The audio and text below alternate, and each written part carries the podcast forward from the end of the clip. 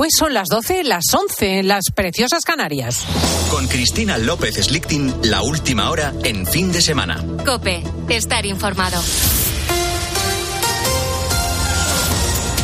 El gobierno sigue buscando cómo resolver las fisuras de la ley del solo sí es sí. Iván Alonso. Después de más de 270 rebajas de condena a agresores sexuales tras la entrada en vigor de la norma, el Ejecutivo dice ahora que trabaja para retocarla. Eso sí, toda reforma operaría de cara al futuro, porque en los delitos ya cometidos se aplica al reo siempre la ley más favorable. En este caso, el sí es sí, como ha explicado aquí en COPE el catedrático de Derecho Penal Emilio Cortés todos los hechos que hayan sucedido durante el periodo natural de vigencia de la Ley Orgánica 10-2022 serán castigados por la Ley 10-22. ¿Por qué? Porque la nueva no beneficia, por tanto no hay riesgo de aplicación retroactiva. Y a su vez, esta Ley 10-22, en cuanto establecía un régimen de penas menos severo que el anterior, podía acoger, como hemos visto, aquellos supuestos en los que la aplicación retroactiva pudiera beneficiar al acusado. Esta solamente va a tener vigencia a partir de que se publique en el Boletín Oficial del Estado. Quedan apenas 10 días para para que las mascarillas dejen de ser obligatorias en el transporte público después de casi mil días. El Gobierno va a llevar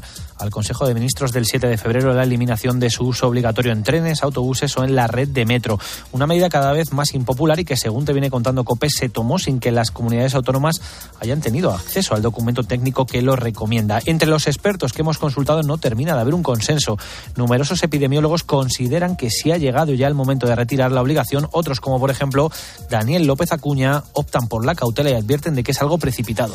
Me parece muy inoportuno, muy prematuro y, a final de cuentas, insensato. Lo razonable habría sido introducir el cambio al inicio de la primavera, hacia mediados de marzo, y no hacerlo cuando hay más riesgos de contagios por infecciones respiratorias agudas.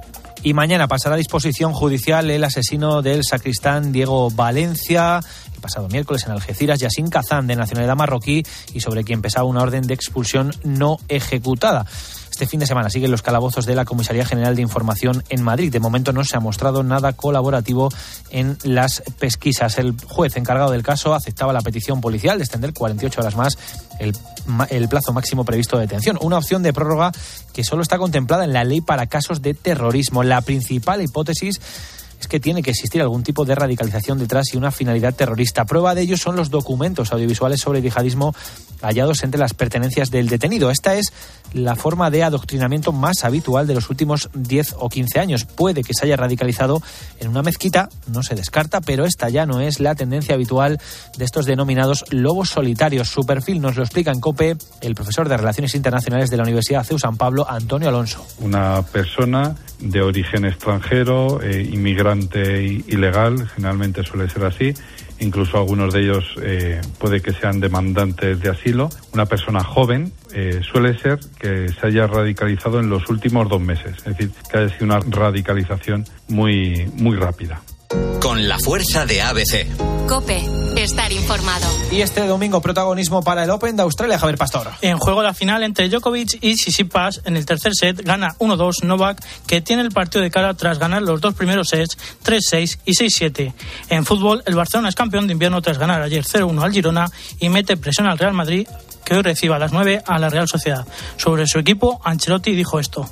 Bah, han, dicho de esto cuando hemos ganado la Champions el año pasado, sin fútbol, eh, entonces eh, es bastante normal que digan esto. El fútbol lo tenemos, a veces lo hacemos bien, a veces menos. El Real Madrid no tiene una identidad clara de su fútbol por, por la simple razón que no, que, que no quiero tenerla, una identidad clara. Yo quiero tener un equipo que sabe hacer muchas cosas.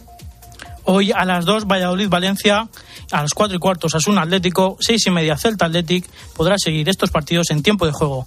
Y la Liga Endesa en media hora comienza el partido entre Real Madrid ante el Baxi Resa. Sigues aquí en Cope con el fin de semana de Cristina.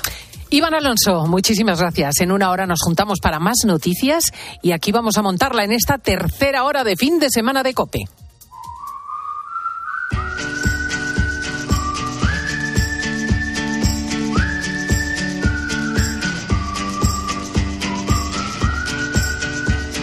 Escuchas fin de semana. Con Cristina López Slichting. Cope, estar informado.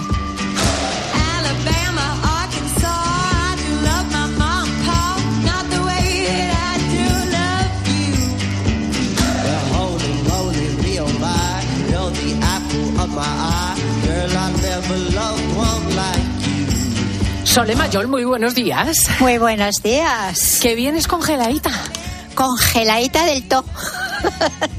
Pero bueno, aquí se está fenomenal. Es que cuando viene del norte el viento en Madrid, no os hacéis a la idea, ¿eh? los que nos oís de Sevilla, incluso de Santander, de Barcelona, porque es que baja directamente desde Navacerrada el viento nevado y, y es... Y en el centro, fíjate, que parece que el centro está como más, más resguardado, como más Ah, calorcito, nada. que va, que va. Todo Mucho congelado. frío. Todo congelado.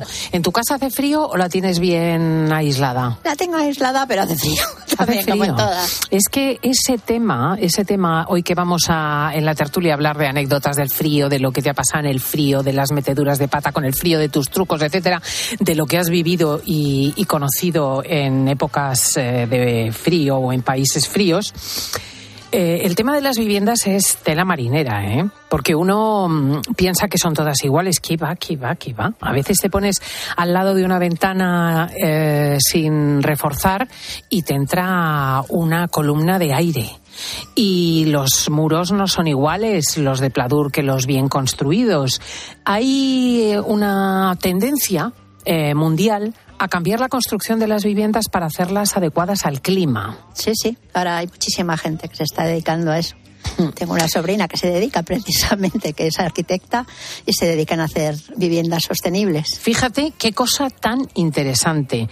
Ah, claro, no dejamos de hablar de cuánto nos cuesta la factura de la luz, que cada vez es más caro calentar las viviendas o enfriarlas y, y mucha gente se plantea alternativas. Y aunque parezca imposible, una casa puede suponer un ahorro de entre el 75 y el 90% de las necesidades de calefacción y refrigeración.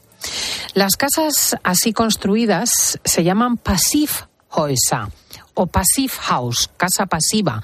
¿Qué son? ¿Y qué las diferencia de otras construcciones? Pues se lo vamos a preguntar directamente a Alberto López Merino, arquitecto especializado en este tipo de viviendas. Alberto, buenos días.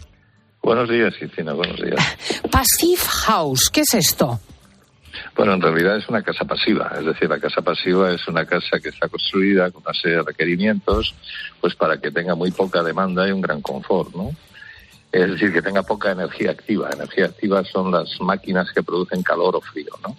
Las casas pasivas, las pa- que además, claro, nosotros estamos recogidos bajo el estándar Passive House para no que no digamos nosotros que es una casa pasiva, lo dice un instituto de prestigio mundial como es el Passive House Institute de Darmstadt, en Alemania, ¿no? Y nos certifica la vivienda si cumplimos los requerimientos, es decir, que, que tenemos una supervisión desde la fase del proyecto hasta la fase final, ¿no? Claro, la diferencia viviendas- estriba efectivamente no tanto en que tú coges una casa convencional y le pones una doble acristialamiento y le pones eh, un cierre más eficaz de las puertas, sino que realmente son casas construidas desde el inicio de otra manera, ¿verdad? Exacto, exacto. Desde el inicio no es muy difícil construir. ¿no? Nadie te obliga a usar ni materiales ni sistemas constructivos extraños. Nosotros estamos en Valladolid haciendo un foco de construcción donde tenemos ya 80 viviendas certificadas y vamos a tener 250 en un par de años. Y estamos utilizando los sistemas constructivos normales, los que usábamos antes, pues ladrillo, pladur, aislamientos normales, es decir, eso sí, el aislamiento debe ser de más eh, entidad, es decir, debe ser de más grosor, debe ser continuo, tiene una serie de requerimientos, las ventanas un poquito mejores en cuanto a cristalamiento, la hermeticidad, que es un tema clave, lo que antes eh, hoy te oía decir, de esa- acercarse a una ventana y notar esa corriente de aire, ¿no? Pues estas casas están selladas, todas esas uniones, de forma que la casa te hacen una prueba de estanquidad, además. No, no puede tener fugas ni, ni infiltraciones de aire exterior. Y todo el aire que entra es precalentado o preenfriado, digo verano, invierno o invierno, verano, eh, con una ventilación mecánica permanente que con recuperación de calor. Este es un poco el truco de hacer estas casas, es decir, es hacerlas bien. Es decir, es construir como construíamos antes, pero mejor, un poquito mejor, sin puentes térmicos, etcétera. ¿Qué logras con eso? Pues tener un enorme confort interior y una mínima factura energética. ¿no? Esa es la clave de todo esto. Vamos a saludar a alguien que disfruta de esta forma de vida. Valentín Martín vive en una de estas casas que ha construido Alberto López Merino. Valentín, buenos días. Hola, buenos días, Cristina. ¿Cómo estáis? ¿Tú qué notas, hijo, allí en Valladolid, que es lugar donde arrecia el frío? Noto lo que, lo que básicamente te ha contado Alberto. O sea, es decir, la casa es una casa absolutamente confortable y, y, y no notas ninguna cosa rara. O sea, no estás viviendo en una nave espacial. No necesitas ni, ni, ni tener cosas eh, ultramecánicas ni ultra tal, ¿no? Son cosas relativamente sencillas, con un manejo relativamente sencillo y, y sobre todo es lo que habla Alberto. Es decir, el, el, la casa tiene que estar bien construida, de forma que, que, la, que, que no tengas pérdidas de calor. Es decir, que lo que tú te estás gastando en meter energía en tu casa no se te vaya por las ventanas, no se te vaya cuando ventiles por las mañanas. Aquí en Valladolid y en la zona de la meseta, que es donde abrimos la ventana para que os llegue el frío a los de Madrid, el, el, el, el problema el, el, problema está en que cuando tú tienes que hacer una ventilación normal y corriente de una vivienda, tú tienes la casa a 22 grados por la noche con tu calefacción y cuando abres las ventanas las dejas en 14 o en 16. ¿Qué pasa? Que todo ese remonte de temperatura le, le evitas con, una, con un sistema de hermeticidad y con un sistema de ventilación. Pero tú no Además notas ahí todo... olorcillo en tu casa. No, no, no, porque como te he intentado explicar, Alberto, el, el, la, la, la, ventilación está trabajando eh, 24 horas al día, 365 días al año. Además, con unos, con unos caudales importantes, es decir, que, que tú consigues renovar la, todo el aire de la casa en dos horas. Ajá. Es decir, tú, tienes, es decir, tú estás eh, cada dos horas el aire de tu casa está nuevo. Entonces, no, hay que, no es que no haya olores, es que es justo todo lo contrario. Es decir, la casa, yo llevo viviendo en la casa desde el 2018, estamos ya en el 2023, vamos a cumplir cinco años dentro de nada, y tú entras en mi casa y, y al, a lo largo de, hombre, si entras después de haber hecho una coliflor, no, pero uh, eh, entras un día, cualquier día, uh, sin, después de, sin haber cocinado eh, recientemente y lo que te encuentras es un olor a casa nueva, porque claro. la casa tiene el aire nuevo. Es decir, Mm. ¿qué pasa? Que, que al final lo que estás consiguiendo es bajar las demandas de la vivienda a niveles muy, muy, muy bajos. Y claro, los ahorros son una cosa pues poco para contar, porque da como vergüenza. Sí, pues eso es lo que te quería preguntar, por la factura energética, por lo que gastas en calefacción y en aire acondicionado. Nosotros, además de, de ser pasivas, eh, y Alberto me corrija, eh, lo, que, lo que hicimos fue irnos un poquito más. El Instituto PASIF tiene una, un Classic, un Plus y un Premium. Pues nosotros nos pusimos, eh, bueno, pues vamos a poner placas solares y vamos a hacer un Plus. O sea, que vamos a conseguir que lo que yo eh, genere en la casa sea más de lo que yo consumo en la casa durante todo el año. Eso que, aunque eso suene como, como el, el número perfecto, con las placas fotovoltaicas, eh, el problema está en que hay meses del año donde no tienes luz. Entonces tú generas los excedentes cuando no lo necesitas. Pero con eso y con todo conseguimos que la casa eh, ha terminado en el año entero último que tenemos, que es el año 2021, gastamos 300 euros, 288 euros. ¿Al año? En todo el año, al año. Pero con, con acumuladores, eh, seguramente, ¿no?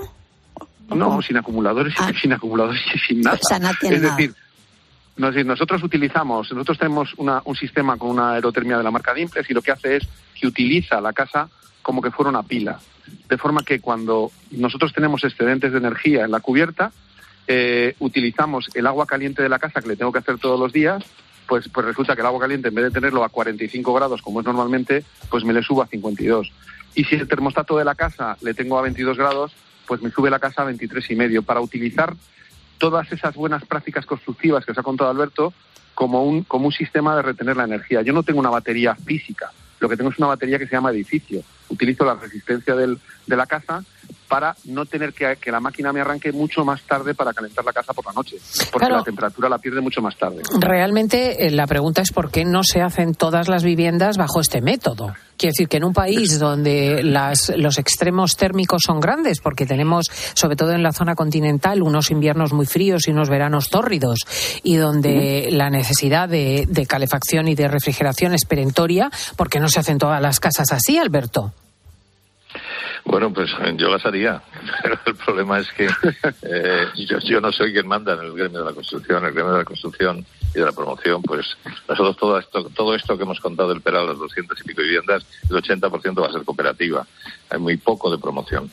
Las grandes promotoras, que es un, tienen una cierta influencia en este país, pues no optan por este tema con un sistema, con, con cuestión de economía. Es decir, la economía, eh, hay dos cuestiones, o, o pagan un poquito más, porque cada vez es menos la diferencia entre construir bien y mal, porque el código técnico obliga a construir bien, ¿no?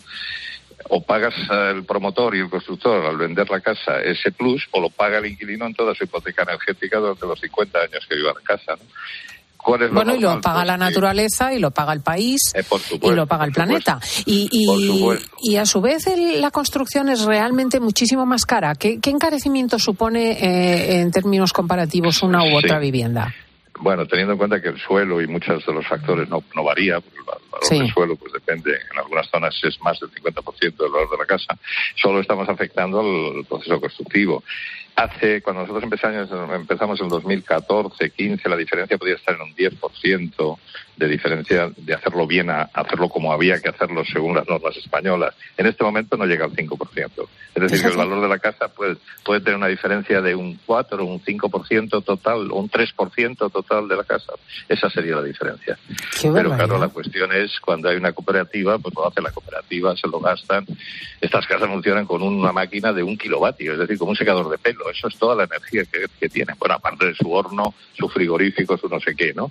Es decir, si te hablo para climatización y producción de agua caliente, es 1,2 kilovatios. Claro, esto se puede hacer muy fácilmente. Incremento de precio, pues muy ligero, pero hay que convencer a las grandes promotoras de este país de que esto es lo bueno.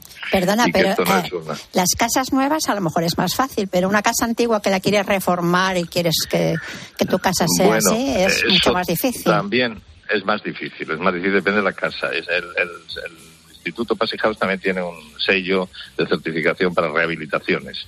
Es más difícil llegar a los valores que comentaba Valentín y a las demandas que, que- que él está teniendo en su casa, ¿no? Porque llegar a una casa construida, eh, la envolvente, es decir, lo que es la fachada, por todos los puntos por donde pierde o gana calor, pues son mucho más difíciles de retocar que cuando tú haces una casa nueva, ¿no? Mm, Por Una ejemplo, pregunta. la hermeticidad. Sí. Eh, Yo quería preguntar antes de terminar, porque es que el tiempo de la radio es muy mezquino, Sí, sí, eh, eh, que nos dijese Valentín si es cierto que la, la casa eh, está acondicionada suele estar a la misma temperatura durante todo el año. ¿A qué temperatura está? aproximadamente, vamos a decir, el- a- a la misma- la puedes mantener a la misma temperatura si quisieras. ¿Qué pasa? Que al final el- el- lo que buscas es tu confort térmico. Nosotros estamos, la casa se podría mantener perfectamente a 22 grados, tranquilamente por la mañana, por la noche, los días de invierno, los días de verano y los días de primavera. ¿Qué pasa? Que nosotros, por ejemplo, aquí en Valladolid, un día de calorina muy fuerte, tú tienes la casa a 22 grados y no es agradable. O sea, no necesitas tanta, tanta carga de frío. Entonces yo en mi casa la tengo a 24 en verano y a 22 en invierno, pero podríamos tenerla tranquilamente a 22 de manera constante. Fíjate, es que es interesantísimo. En fin, eh, es lo dejamos aquí. O sea, este es un debate de orden nacional que por el bien del planeta, por el- la reducción de energías y por el bienestar de todos, verdaderamente hay que plantear el de cómo se construye en España. Y Alberto López Merino, arquitecto especializado en Passive House, y Valentín Martín nos han abierto un poco los ojos. Muchísimas gracias. Muy bien, gracias a ustedes. Un abrazo, buenos días. Hasta luego. Hasta luego.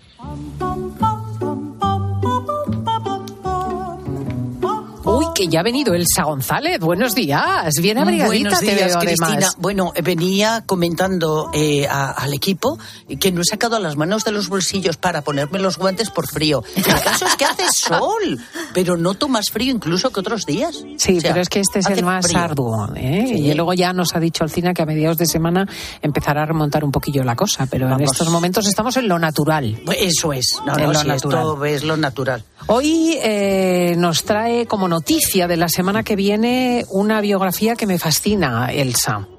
Bueno, pues es que es Concepción Arenal, nada menos.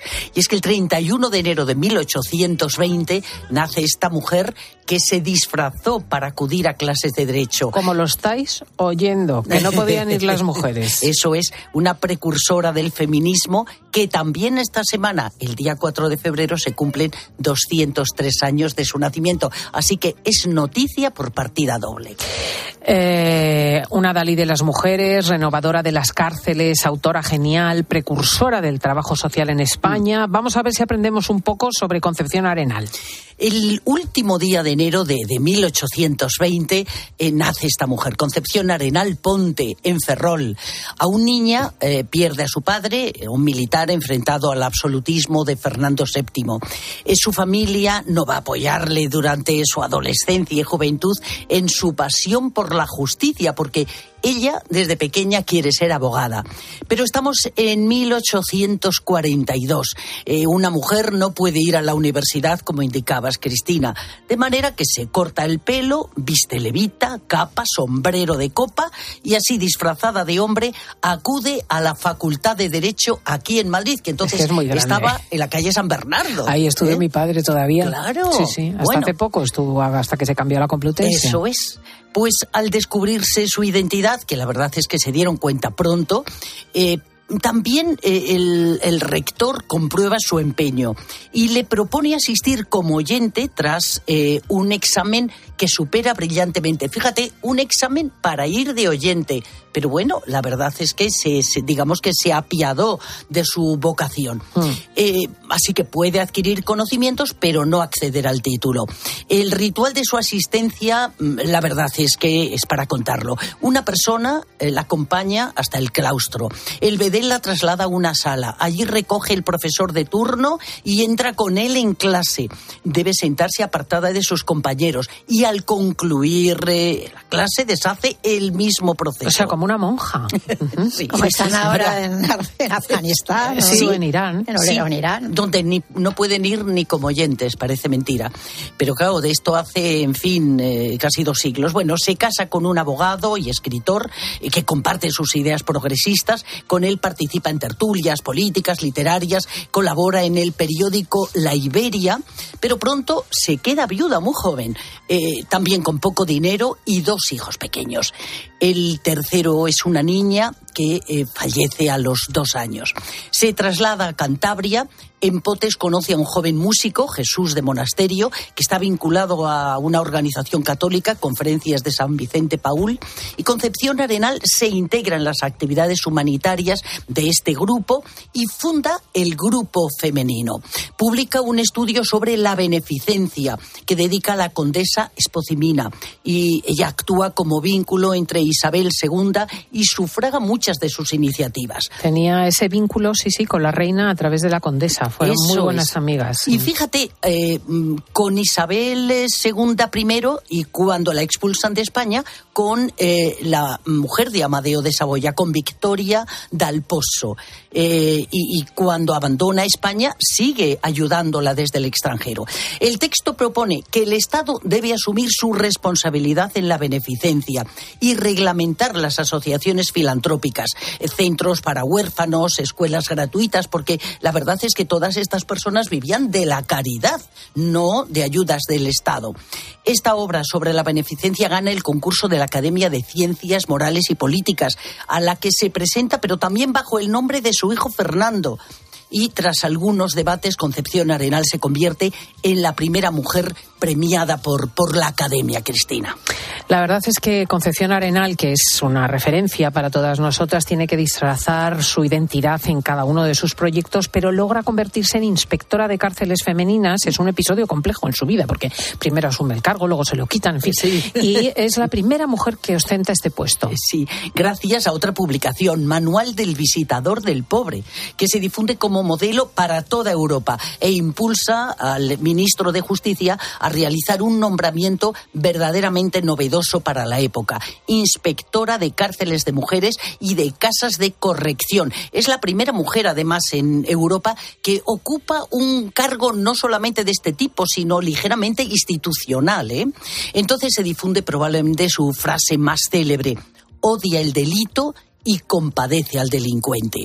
Mientras publica libros de poesía, ensayos eh, como Cartas a los delincuentes, Oda a la esclavitud, Ejecución a la pena de muerte, no abandona la colaboración en los medios, en la revista La Voz de la Caridad, donde escribe durante 14 años. Arenal defiende la presencia de la religión en establecimientos con fines sociales y pide al Estado que, al igual que considera libertad la no imposición de la religión, tampoco debe suprimirla, porque había voces en ese momento eh, partidarias de ello. Concepción Arenal funda la constructora benéfica. Está dedicada a la edificación de casas baratas para obreros y colabora en la creación de la Cruz Roja del Socorro para heridos de las guerras carlistas. Eh, nuestra protagonista destaca en la defensa del feminismo. Su primera obra, La mujer del porvenir, promueve el acceso de la mujer asegura la educación y colabora con la institución libre de enseñanza. Es un error grave, escribe, inculcar a la mujer que su misión única es la de esposa y madre. Lo primero que necesita la mujer es afirmar su personalidad e independencia. fíjate. Es ¿Dónde queda pionera. Virginia Woolf? Arenal escribe que no puede haber orden económico ni equilibrio mientras la mitad del género humano tenga que depender de una herencia. El sustento proporcionado por la familia, por la limosna o arriesgarse, arriesgarse al hambre o al extravío. Promueve la educación eh, que haga comprender, afirma que somos sujetos de derechos, pero también de obligaciones. ¿eh? Por cierto que la relación de Concepción Arenal con otra figura femenina de la época, también gallega, con Emilia Pardo Bazán, es muy curiosa. Emilia Pardo Bazán tiene 30 años más joven, pero no resulta demasiado amigable, no congenian, aunque mm, durante eh, todos los años que conviven se respetan y defienden, eh, coinciden en muchas eh, tertulias, en revistas y demás. Arenal es una mujer sencilla, introvertida, muy discreta, más idealista, comprensiva, y Pardo Bazán es más racionalista, extravertida, polémica, poco discreta, pero les une esa férrea defensa del feminismo. Bueno, Concepción Arenal lleva una vida intensa en trabajo, aunque no nunca le acompaña la salud, ¿eh? Sí cuenta con el respaldo permanente de su hijo Fernando, ingeniero de puertos, por eso se traslada con él a Vigo, donde el 4 de febrero de 1893, a los 73 años, fallece, fallece Concepción Arenal. Preciosa biografía, la verdad, de señoras que, que tuvieron que disfrazarse para ir a estudiar, ¿no? Y no hace tanto. O sea, no hace hace, eh, no llega a 200 años. Eso es. Y, y ocupa un lugar preeminente en Europa porque su obra, su obra eh, es pionera ¿eh? Eh, para las cárceles de mujeres que eran viles pero viles. En Gran Bretaña mm, hay eh, mm, textos que, que narran eh, las, eh, los excesos que, que se cometían y que eran tolerados. Y eh, bueno, su obra es traducida para toda Europa y va a servir como referencia. Como referencia, precioso. Por cierto, por cierto, que tu libro, ¿eh? tu libro sobre nosotros, porque aquí vamos en, en consorcio. Ha escrito Elsa sobre la cadena COPE, la radio de las estrellas, y tantos oyentes están interesados en el texto y lo han comprado y lo siguen. Y se va a presentar en León. Eso es, sí, el Tenía que próximo decir día porque si no 7. reviento. Y gracias, porque no me acordaba y pensaba comentarlo. El próximo martes, martes 7 de febrero. O sea, al otro. Todavía lo Eso es, podemos recordar otro. a los oyentes. Eso es, en el espacio cultural del Corte Inglés se presenta, pues eso, la cadena COPE, la radio de las estrellas, con la directora de COPE y el eh, presidente, el decano del Colegio de Periodistas de Castilla y León. Y Pues estará, lo es posible que recordaremos esté de Luis nuevo. del Olmo, casi seguro. Lo también. recordaremos de nuevo para que todos los leoneses disfruten y ya ha venido muy cubierta de jerseys contra el frío nuestra Paufil. Sí, buenos días. Es que no sabéis el frío que hace fuera en la calle. Bueno, Pero si eso lo- no te lo ha hecho tu madre. No, este no, este es Qué comprado. bonito. Sí, también es ideal. es que tiene una colección también de la madre. Tengo un repertorio, me iba a haber puesto uno de mi madre, pero este casi que me habría Mira, ese es un tema también para que nos cuenten nuestros oyentes. ¿Qué han tejido? ¿Qué cosas a veces horrendas han tejido contra el frío?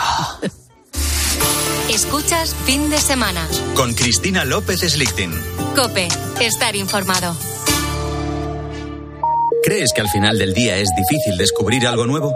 Cada semana dedicamos unas 16 horas de nuestra vida a ver series. El problema viene cuando ver estas series se convierte en una obligación. Seriefilia, la adicción a las series. Lo mejor es seguir la regla de las ocho horas, es decir, ocho horas para dormir, ocho horas para trabajar y ocho para divertirse. Escucha a Ángel Expósito de lunes a viernes de 7 de la tarde a 11 y media de la noche.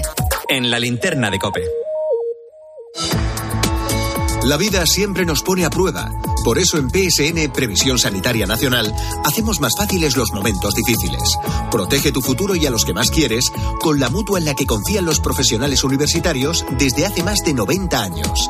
PSN Previsión Sanitaria Nacional. Aseguramos sobre valores. Escuchas Cope. Y recuerda, la mejor experiencia y el mejor sonido solo los encuentras en cope.es y en la aplicación móvil. Descárgatela. La fibra tardó décadas en inventarse, el almacenamiento en la nube, años, y el wifi, ni te cuento. Pero dar el primer paso hacia la digitalización de tu negocio te llevará menos de un minuto. Contrata fusión digital con fibra hasta un giga, centralita en la nube, líneas fijas y móviles. Y ahora, además, llévate móviles de alta gama desde cero euros. Infórmate en el 1489 o en telefónicaempresas.es. ¿Comenzamos? Una ducha perdiendo agua suena así. El radiador de un coche perdiendo agua así. Y cuando su dueño junta el seguro de coche y hogar en línea directa, suena así. Si juntas tus seguros de coche y hogar, además de un ahorro garantizado, te regalamos la cobertura de neumáticos y manitas para el hogar, sí o sí. Ven directo a lineadirecta.com o llama al 917-700-700. El valor de ser directo. Consulta condiciones. La vida es como un libro y cada capítulo es una nueva oportunidad de empezar de cero y vivir algo que nunca hubieras imaginado. Sea cual sea tu próximo capítulo, lo importante es que lo hagas realidad. Porque dentro de una vida hay muchas vidas y en Cofidis llevamos 30 años ayudándote a vivirlas todas. Entra en cofidis.es y cuenta con nosotros. El precio del petróleo ha descendido de forma considerable, igual que el precio del gas. Nos hemos venido a un centro de coordinación del Suma 112 para intentar aprender. De lunes a viernes de 4 a 7 en la tarde de Cope con Pilar Tisneros y Fernando de Aro encuentras el mejor entretenimiento y todo lo que necesitas para entender la actualidad.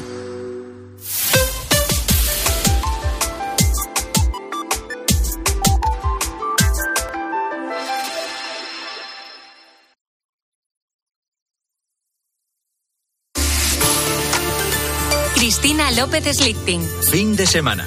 Cope, estar informado. Let it go, let it go. Can't hold it back anymore.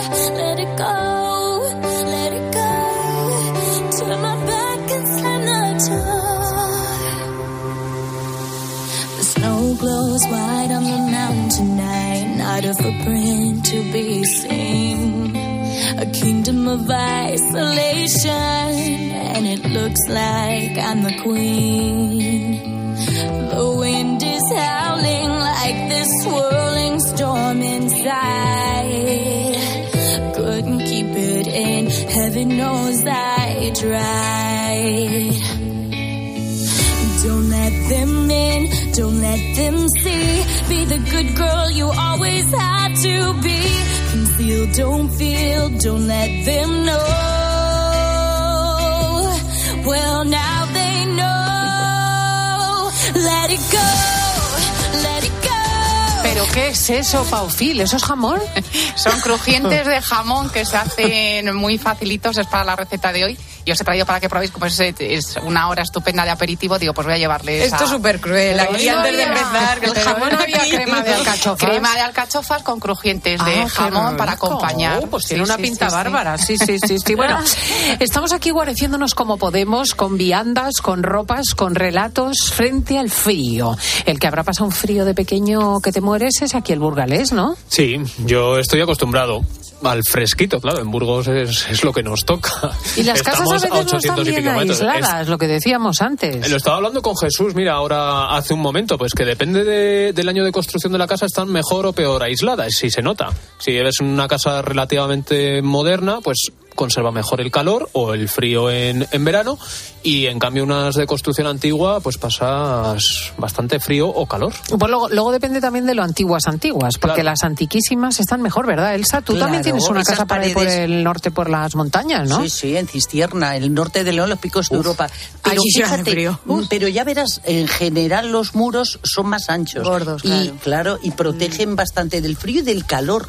Las dos Sí, cosas. también. La, la arquitectura tradicional es muy sabia en esas cosas, ¿no? Por ejemplo, el calor extremo de Almería, pues se combate con muros gruesos y ventanas diminutas. Y dice la gente, hoy, ¿qué ventanas tan diminutas? Y se hace a Claro. veces unos chalés con todo el muro visto en cristal y digo, ya verás, ya. Ya verás cuando lleguen los 40. El invernadero. Qué risa que se de, con lo que van a pagar. Oye, yo no es por competir con Diego, pero yo vengo de una tierra que tampoco hace Sí, calor, sí, que ¿no? digamos, que en Cuenca... Hace frío y mucho, sí, En sí. Cuenca no hace frío, hace fresquete. Pues ya sabes ¿Sabes qué te, qué te cuento? Que la mayoría de las veces que he pasado más frío es en sitios en los que normalmente no hace frío. Porque cuando te vas de vuelo por allá, yo qué sé, por el sur y no sé qué, no, no están los sitios tan adecuados para, bueno, no sé. Pues, sin embargo, te vas para Valladolid, Burgos, para arriba, por el norte, siempre hay unas calificaciones muy buenas. Porque en los otros dicen, no, no, si aquí no hacen, hombre, pero Mi cuando madre hace, lo decía hace. de Santa Pola. Iban en invierno y pasaban dos o tres Bueno, no meses se en puede. invierno. Hay muchos sitios de la playa que playa, Claro. Con casas que alquilas en verano o, es. o habitaciones, en invierno tienen agua eh, gotera hasta mitad de la cintura, como digo yo. O Y sea, sube, suben las, las humedades por la pared. Pero es No que además, calefacción. eso te iba a decir, que no tienen calefacción. No la mayoría de las casas no tienen calefacción. Lo sé porque mi novio es de mm, Alicante y siempre que voy paso más frío allí que en Cuenca. Y claro, digo, pero ¿cómo puede ser esto entre la humedad y que no hay calefacciones porque no tienen esa costumbre de... Claro. Yo me, pasó en un amigo que tengo en Algeciras, fui a verle un verano y le digo, oye, ¿y aquí los radiadores dónde están? El depósito. No, no, no había visto todavía ninguna casa sin radiadores. bueno, vamos a ver qué nos cuentan los oyentes, Venga, ¿no? Vamos a oír a la primera. Bueno, estábamos acampados en Tragacete, Cuenca, en pleno mes de agosto, claro, por el día con tirantes, con 40 grados por la noche, nos helamos de frío. Yo, que no me gusta nada dormir con tienda de campaña, eh, quería dormir, pero no podía porque tenía ganas de hacer pis. Total, que me levanté un frío que pela. Me puse como pude las, las zapatillas de montaña ahí destalonadas, una manta por encima de los hombros, helada de frío con el frontal para llegar a las letrinas y bueno, un miedo que pasé. Todos los ruidos del mundo me parecían bichos escondidos detrás de los árboles. Volví corriendo como pude, helada de frío, me metí dentro del saco, me puse una, una manta encima del saco y al final por cansancio me dormí. Qué frío pasé esa noche en pleno mes de agosto. Pero era verano. Es que en agosto. Tragacete, tragacete es muy heavy el frío que hace. Tragacete está ahí arriba. Sí, sí, sí, está, uña. Claro. Te he mandado antes una foto, Cris, del nacimiento del río Cuervo, que está ahí arriba por la Sierra de Cuenca. Eh, se ha congelado por primera vez ya este año. El, todo el nacimiento y es precioso Qué verlo congelado ahí, como cae, como cae el río. fotos. A que sí, es, es Yo os quiero contar una, historia increíble. que, en la que pasé bastante frío y, y que no, bueno, era en invierno, pero en un sitio muy curioso, donde más frío pasé, que fue en Canarias. Estábamos pasando unos días allí y nos llevaron unos amigos nuestros de Canarias a un sitio muy lejano que no conoce mucha gente, que era una playa preciosa y no sé qué. Y bueno, había solamente un bar pequeñito y unas olas enormes porque estaban haciendo allí surf, tal. Total, que nos fuimos por una pasarela a, a ver las olas esas maravillosas y de pronto, bueno, dos de mis amigos, éramos cuatro, dos de- iban delante y uno detrás, yo iba a la tercera. Y de pronto hacía una ola, ¡pum! para arriba, para arriba, para arriba, salta a los dos que iban delante, salva a los, al de detrás y me cae entera completamente a mí, pero como si me hubieran caído veintitantos litros de agua encima. Me quedé así alucinada con el pelo, la ropa, los por favor. zapatos. Bueno, pero todo, todo, todo entero, hasta la ropa interior. O sea, es que no había absolutamente nada. Bueno, encima, desternillados de risa todos. Venga a reírse yo helada de frío. Diciendo, Ay, ¿qué hago? yo me reía, pero poco, la verdad. Total, que nos fuimos al bar pequeñito este que había y gracias a Dios, y de pronto había una señora que era la maravilla, el ángel. Y dice, no te preocupes. Y me empezó a decir, no te preocupes que yo mm, hago colección de bragas de mercadillo. ¿En serio? Y no, y no las tengo, y las tengo sin usar, ¿eh? ¡Qué alivio! ¡Qué alivio! Me empieza a sacar bragas de mercadillo, unas enormes, y, y dice, no te preocupes que te voy a dejar una toalla, total, que me, que me dejó unas bragas faja de este tipo de cuello alto. De color beige, que son las que me gustan. Eran azul clarito, muy monas. Pero que, oye, fue un agradecimiento. o sea, porque era lo único seco que llevaba, me tuve que quitar todo. La braga faja esta me dejó un- a modo de falda una, una toalla en plan hawaiano. Y bueno, hay uno que me dejó una chaqueta de cuero. Así que de esta guisa me marché kilómetros y kilómetros más allá. Estos, venga a reírse de mí, yo ya no me estaba haciendo tanta gracia a buscar un centro comercial donde comprarme unos pantalones, una camiseta, un algo. Los, bueno, los, los zapatos eran chop, chop, chop, chop. Pasé un frío. Ay, pobrecita. Y bueno, cuando Pero las chicas, buenísimo. cuando entramos las dependientas, dicen, pero ¿esta dónde viene? Porque encima me conocían, era la época que estaba yo saliendo mucho en televisión, diciendo, pero está loca. con un cuero- que viene en braga Con el cuero, por- eso que no me vieron la bragafaja, porque se me la llevan. y ahí me compré ya de todo. Mira, fue una aventura que no me voy a olvidar nunca, que pasé un frío horroroso, pero que lo recuerdo con algo, con un, un cariño, pero increíble. Y ojalá esté esta mujer oyendo la radio porque se lo agradezco. Nunca pudimos volver a, a devolverle la braga. porque Además, además, esa señora Usada. tiene una entrevista porque una mujer que colecciona braga de mercadillo Sí, sí, pero tenía es muchas. persona Tiene una. Es que me encantan, son baratas y yo las, yo las uso, pero las tengo aquí. Qué bonito. me estaban esperando Qué a mí. bonito, sí, sí, Y con chinchetas en la pared son muy decorativas. Me escribe esta mañana mi madre un mensaje y dice, oye, que la abuela te está escuchando y dice que quiere mandar un mensaje. Así que mira. Antiguamente íbamos a aclarar la ropa al río y cuando veníamos tantísimo frí- frío hacía que se lava la ropa viniendo y al tenderla, eh, aunque estuviera el sol, se lava y se quedaba tiesa como un pandero. Ay, que me encanta tu abuela. Bueno, tiene, tiene para contar que si la juntamos con tu madre... ¿Cómo se ¿Y esto llama en tu abuela? Mi abuela Pilar. Oye, la mía Como la se tuya, llama Pilar. lo sé, lo sé. Pilar, que te mandamos un abrazo muy fuerte. Ya estás colaborando habitualmente en esta sección. Nos cuentas tus historias. Sí, sí. Fíjate, la ropa tiesa y acartonada, claro. Qué bonito. Yo y qué tengo duro dos para las anécdotas. manos, ¿eh? Que eso Mm. salen unos sabañones. Eso, los sabañones, que ya nos hemos olvidado que eso existía. Sí, sale. Pues fíjate, mm, mm, eh, de eh, joven, bueno, he recorrido eh, así, moviéndote por todas partes, Interrail, tal. Estábamos norte de Suecia, mm, julio, que íbamos a ver eh, la aurora boreal. Y íbamos solo con mochila, o sea, y me acuerdo que me puse todo lo que llevaba Julio por el día. Todo lo que llevaba encima lo llevaba puesto. Y la mochila vacía no pesaba nada, claro.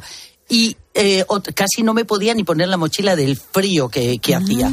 Eso, el mayor frío que yo recuerde, en el mes de julio. Y el mayor calor una vez en eh, Mozambique con manos unidas y te tenías que duchar porque era imposible. Nos levantamos a las tres y pico de la madrugada porque nos íbamos a otro lado y salíamos a las cuatro. Y mm, bueno, había que ducharse porque, mm, en fin, era imposible salir. Mm, Necesitabas agua. Entonces llevabas una jarrita y te la echabas así encima porque no había agua corriente. Pero sí había unas duchas y tal. Ibas con una especie de mm, vela porque todavía no había teléfonos tal para iluminarte. Una especie de vela que teníamos cada uno. Una y palmatoria. demás. Una, sí, palmatoria. Y eh, sí, pero de un eh, material extraño. Bueno, en fin, que eh, la llevaba tal. Cuando te duchas, sales y mm, cuando empezó a amanecer ya nos marchábamos, entramos en el mismo cuarto de baño y todas las paredes llenas de cucarachas. Allí me había duchado. ¡Ay, qué asco! Digo, tremendo. Allí me había duchado. Allí nos habíamos duchado todos. Pero a lo mejor había entrado, pero a lo mejor no estaban. Cuando te duchaste no estaban. Seguro que sí. Seguro cambia, cambia, sí. cambia. Aquello Yo no puedo con aquello eso. es ¿No te gustan los cookies? Yo también soy de ponerme capas y capas y capas y capas cuando hace frío. Soy pues el que luego te pones a andar y eso pareces un pingüino. Que si te caes, una de dos, o ruedas o rebotas. Y es que, a ver, yo tengo más frío que glamour. O sea, cuando la gente va Sí, sí, a un estreno y de pronto se quita el abrigo y están medio en bolas, yo no, no entiendo. Yo pero ¿cómo es posible? O sea, por muy mona que yo me vea, creo que Luego nunca hay un fenómeno que a lo mejor la audiencia me puede aclarar porque lo he pensado muchísimas veces.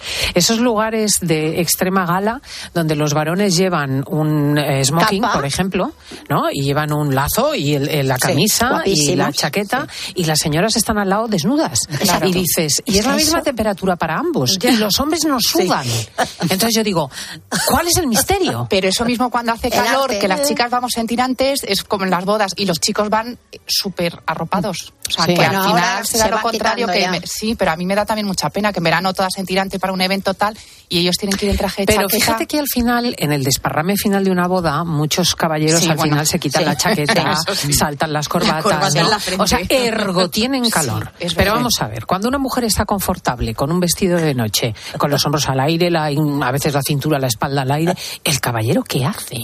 Debe de estar sudando lo que es la, la braga faja, Exacto. toda, Es toda que- mojada. Imagínate. Y en el frío, pues hay frente frío, pero la parte de atrás también, ¿eh? frío. Vamos a escuchar a otro.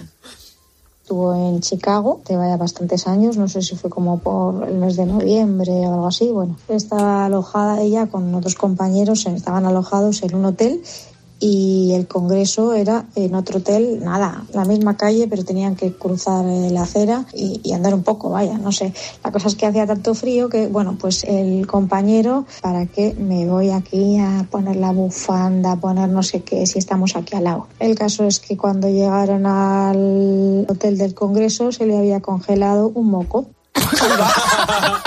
Mi pobre. Sí que hacía frío. ¡Qué horror!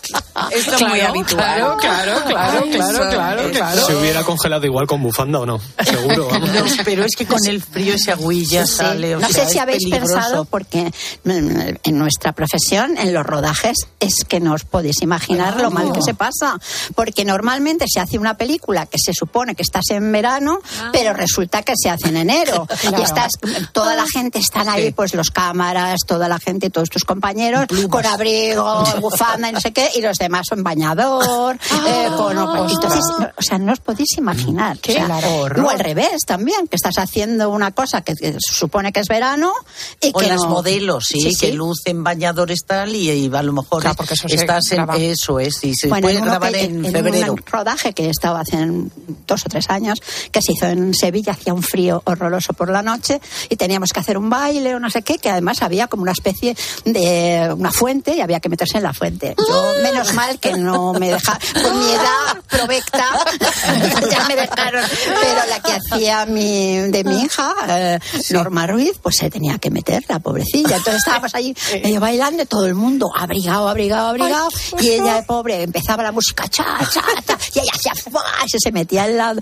Yo, ¿Cómo es posible? Y, yo, y nosotros diciendo, pobrecita, pobrecita, pobrecita, salió como medio llorando del frío. Bueno. Pero, No está bueno, eso. pero no se nota Trevi, absolutamente nada, nada, no se nota. Bueno, es que es una extraordinaria actriz y además muy entregada, porque Sí, sí. qué barbaridad, ¿eh? Es que se me han erizado todos los pelos de los muslos.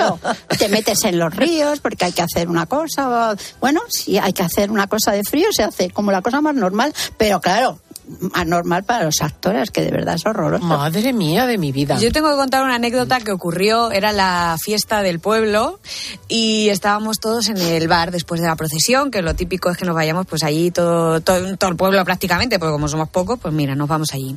Y bueno, pues estábamos, me acerqué yo al grupillo que estaban mis padres y eso, que estaba yo con unos amigos, me acerco y dice mi padre, pues hacía un día de estos, era en mayo, la fiesta del pueblo es en mayo, pero hacía un día de estos que, que casi nevaba, o sea, Mm, sí, mucho sí, frío. mucho frío. Y dijo mi padre, como entre alguien con pantalones cortos en el bar, le invito a una caña. Y de repente al rato aparece, no, Pablito no, pero casi.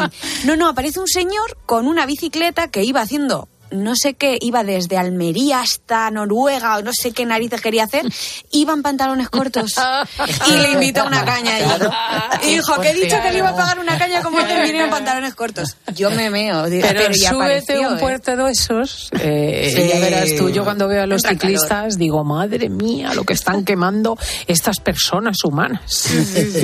Bueno, vamos a escuchar a otro.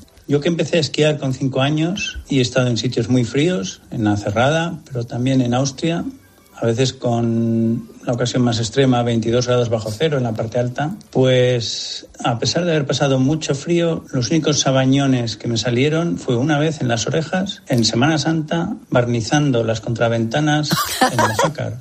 Almería, con la humedad del mar, me acabaron saliendo sabañones en las orejas. ¿Has visto? Fíjate, si hace frío por ahí. Has visto, has visto. Mi hermana claro. se quedó también en un coche metido con- en plenas navidades que se fue a ver a sus hijas, a, a su hija, a- al País Vasco y cuando volvían, pues nada, una nevada horrorosa, se quedaron 12 horas metidos en un coche horroroso, llegando casi no, bueno, casi que no llegaban a Burgos, ¿no? Por el frío que hacía y bueno, y no se podían abrir las puertas y nada. Y al final, pues eh, tuvo que llegar el ejército. O sea, les, les llevaron hasta un polideportivo que estaba allí en, en Burgos. Y dicen, mira, es- les dieron de cenar lo que había, que era, me parece que tigretones. No, de- está como las panteras rosas, que tienen una, bueno, algunas mantas y tal. Ah, y latas. Latas para, de las del ejército, pero sin abrir latas. Entonces estaban todos con las latas, mirando las latas y diciendo, pero, pero lo peor de todo, claro, dentro del coche, casi 12 horas, creo que a mi sobrina le salvó una, una especie, bueno, pues de lo que te venían con ferreros roches de estos de bombones y le sirvió de orinal. Porque lo peor de todo era por no poder Claro. salir, claro, en ese Claro, momento. claro, claro. Circunstancias también en las que tienes que aliviarte y no puedes moverte. También tienen una, una bonita tertulia que tendremos que hacer en Sí. algún momento. Bueno, llegados a este momento, eh, la alcachofa es drenante, ¿no? Sí, sí, la alcachofa. ¿Cómo se une un tema con otro? Y el jamón. Hay que poner alcachofas en tu vida. Esto es como la freidora, igual. Y además es que están de temporada. Y hoy os traigo, pues eso, una crema. Están de temporada ahora, pero La- no son en primavera. La alcachofa, no, no, está ahora en plena. Sí, sí, sí, sí, es ahora de invierno, de hecho, sí, sí, sí. Ah, Vamos, muy 100% buenas para el alcachofa. hígado. Sí, sí, sí, súper rica, tiene un mogollón de propiedades. Y yo hoy os he traído, pues eso, una cremita súper rica de alcachofas que se hace con solamente tres ingredientes y le he puesto como topping un crujiente de jamón que os diré al final cómo hacerlo en Que solo dos minutos. Bueno, la pinta realmente yo creo que no es muy atractiva, pero queda súper crujiente. A mí sí que me lo y luego puesto así encima de, la crema. que y voy es yo. A ver, vamos a hacer la cata. Hay que hacer la cata. por razón profesional. Eso sí, eh, sí tiene que ser jamón. Cuanto mejor sea el jamón, menos salado, porque es verdad que se potencia el, el salado al hacerlo. Excelente. Os lo paso. Que queda Pues eso se puede machacar en mortero y se puede echar sobre ensaladas, sobre cremas y es muy versátil. ¿Y lo has hecho tú? En solo dos minutos lo he hecho esta mañana. Eh, le dije a mi hermana ayer, cómprame jamón que te bota. Y esta mañana en dos minutos lo he hecho. ¿Pero en la freidora? No, en el microondas se hace. Es ¿En que quería dejar ahí para el final, pero se hace en el microondas en solo dos minutos. Oye, excelente, fácil. ¿eh? ¿Queda tan crujiente? Queda que te mueres. Qué bueno. ¿A que sí? Es que un necesidades del guion Que estamos sí, que sí, comiendo, que sí. como dice Bueno, Cristina. sí, sí. Pasa, Que rule, que rule. Esto es por interés periodístico. ¿no? Totalmente. Bueno, os voy a dar, eh, esto lo vamos a dejar para el final, os voy a dar los ingredientes para la, la cremita esta rica para seis personas. Vamos a necesitar solamente dos puerros, eh, kilo y medio de alcachofas ya limpias. eh, también podemos usar alcachofa de bote, pero aprovechando que están de temporada, yo eh, os aconsejo 100% usar naturales. Eh, litro y medio de caldo de verduras aproximadamente y luego cinco cucharaditas de aceite de oliva virgen extra y sal al gusto. Bueno, para elaborarlo, lo primero que tenemos que hacer es limpiar bien las alcachofas, ¿vale? Eh, que esto parece una tontería, pero es verdad que esta semana me ha escrito mucha gente por Instagram, Paula, es que me han quedado muchas hebras. Y es que las han puesto enteras.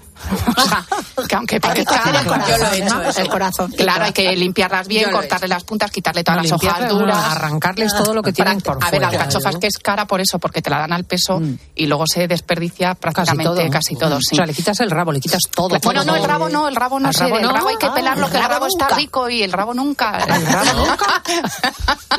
está hasta el rabo, todo. Hasta el rabo todo es alcachofa. Todo es alcachofa. bueno, pues una vez que las tenemos limpias, que otro día iba- me iba a traer una alcachofa, pero ya no, no, no. Bueno, se limpian, que eso es muy fácil y se puede ver y casi todo el mundo sabe. Eh, bueno, ya las tenemos limpias y lo que tenemos que hacer es cortar el puerro bien finito, ¿vale? Calentamos una sartén con esas cinco cucharaditas de aceite de oliva y salteamos el puerro a fuego medio alto durante cuatro minutos. Una vez que ya está el puerro, echamos las, as- las alcachofas, las mezclamos bien, eh, echamos un poquito de sal y salteamos como un par de minutos bien ahí porque, para, que, para que cojan saborcito. A continuación le echamos el, litro y medio de, de caldo de verduras y dejamos que haga chof chof unos 15 minutos aproximadamente, porque ya os digo que si la alcachofa se ha limpiado, se ha, se ha quedado bien limpita, en 15 minutos eh, está ya blanda. Si vamos a usar de bote, eh, yo os recomendaría que dejaseis servir unos 5 minutos, pero vamos, insisto, eh, comprad de temporada que están súper ricas. Eh, bueno, una vez que ya lo tenemos todo bien hervido, eh, pues súper fácil, lo llevamos a una trituradora, eh, lo ponemos todo, lo que siempre digo, el caldo reservad un poco, tanto a la hora de cocer como luego, para así poder jugar con la textura. Yo ja- a las cremas eh, siempre he quedado recetas tal, jamás le pongo nunca ni natas ni nada porque no es necesario. O sea, al final jugando con el espesor de, del caldo te queda súper cremosita y teniendo un buen triturador, pues, eh, pues quedan muy ricas. Y una vez que ya las tenemos, eh, yo en la receta de Instagram como topping le puse eh, un crujientito también de, de puerro, que es nada, es cortarlo bien finito y se fría un poquito con una cucharadita y se queda así tostadito. Y el crujiente de jamón, que es eh, exitazo total que es súper fácil. Eh, ya os he dicho antes, cuanto mejor sea el jamón, eh, menos salado quedará, porque es verdad que el microondas, o si se hace en horno, que también se puede hacer en horno, pero bueno, potencia el salado. Entonces, nada, cogemos un plato y ponemos dos, pa- eh, dos papel de, absorbente de estos de cocina, ¿vale? Los, lo doblamos y lo ponemos en el fondo del plato. A continuación extendemos las, le- las lonchas de jamón, que nada, una encima de otra no, o sea, tienen que quedar todas así en línea, una sola capa volvemos a poner eh, dos, eh, dos papel de absorbente de cocina encima y encima otro plato para que quede bien aplastadito. El papel es para que absorba la grasa y no tenga humedad. Y de ahí lo llevamos al microondas a máxima potencia durante dos minutos. Si lo sacamos y vemos que está todavía un poco blandengue, depende también de la, el- la potencia del microondas, lo metemos un minuto más. Y nada, lo sacamos y una vez que lo sacamos del microondas, yo lo que recomiendo es que se deje secar en rejilla. Si no tenemos rejilla de esta de repostería, la típica rejilla del horno, se pone así un poco en alto para que le dé el fresquito por arriba y por abajo. Y bueno, habéis visto que quedan súper crujientes. se pueden rico. poner así decoraditos encima tal, se pueden machacar y ya os digo, se pueden guardar en bote, que, que dura mucho. Se puede, te haces una ensaladita, te lo echas por encima como topping. buena para las eh, mismas cremas o con un huevecito. También las cremas está muy rico acompañadas de un huevecito picado un huevo escalfado con un topping de jamón. O sea, que, que, que es una manera No, pero además como la alcachofa, mm, si no lleva mucha sal, da gusto encontrarte, con el- encontrarte la sal del crujientito. jamón. Sí, yo que siempre so- soy de quedarme corta de sal en, en cremas y demás, pues es verdad que el toquecito salado del jamón es que le va de maravilla. Oye, y en la air fryer igual también se puede hacer. Eh, to- claro, sí, sí, se la puede, porque de además aire. en la freidora de aire, como queda en alto y va cayendo la grasita del jamón, Claro. no se necesita hacer. Yo se necesitará algo más de tiempo, a lo mejor en 7 minutos a 190 grados, así un poquito fuerte, seguramente salen y porque al final la air fryer lo que hace es secar. Claro. Y el jamón lo debe dejar de maravilla. Pero bueno, en dos minutitos lo podemos hacer el micro si no tenemos Qué tiempo bien. y si no freidora de aire Me le está damos uso. un hambre que es verdad, ¿eh? O sea, yo me pongo enferma de este programa. Y mira que yo, por razones periodísticas, he hecho una verdad, yo. esa, sí, lo que es el afán de saber, que no ocupa lugar. Eh, chicas, gracias de verdad a Elsa González, a Sole Mayol, a Gracias a vosotros. Nos vamos a las noticias y seguimos con la mejor hora, que es la última de fin de semana.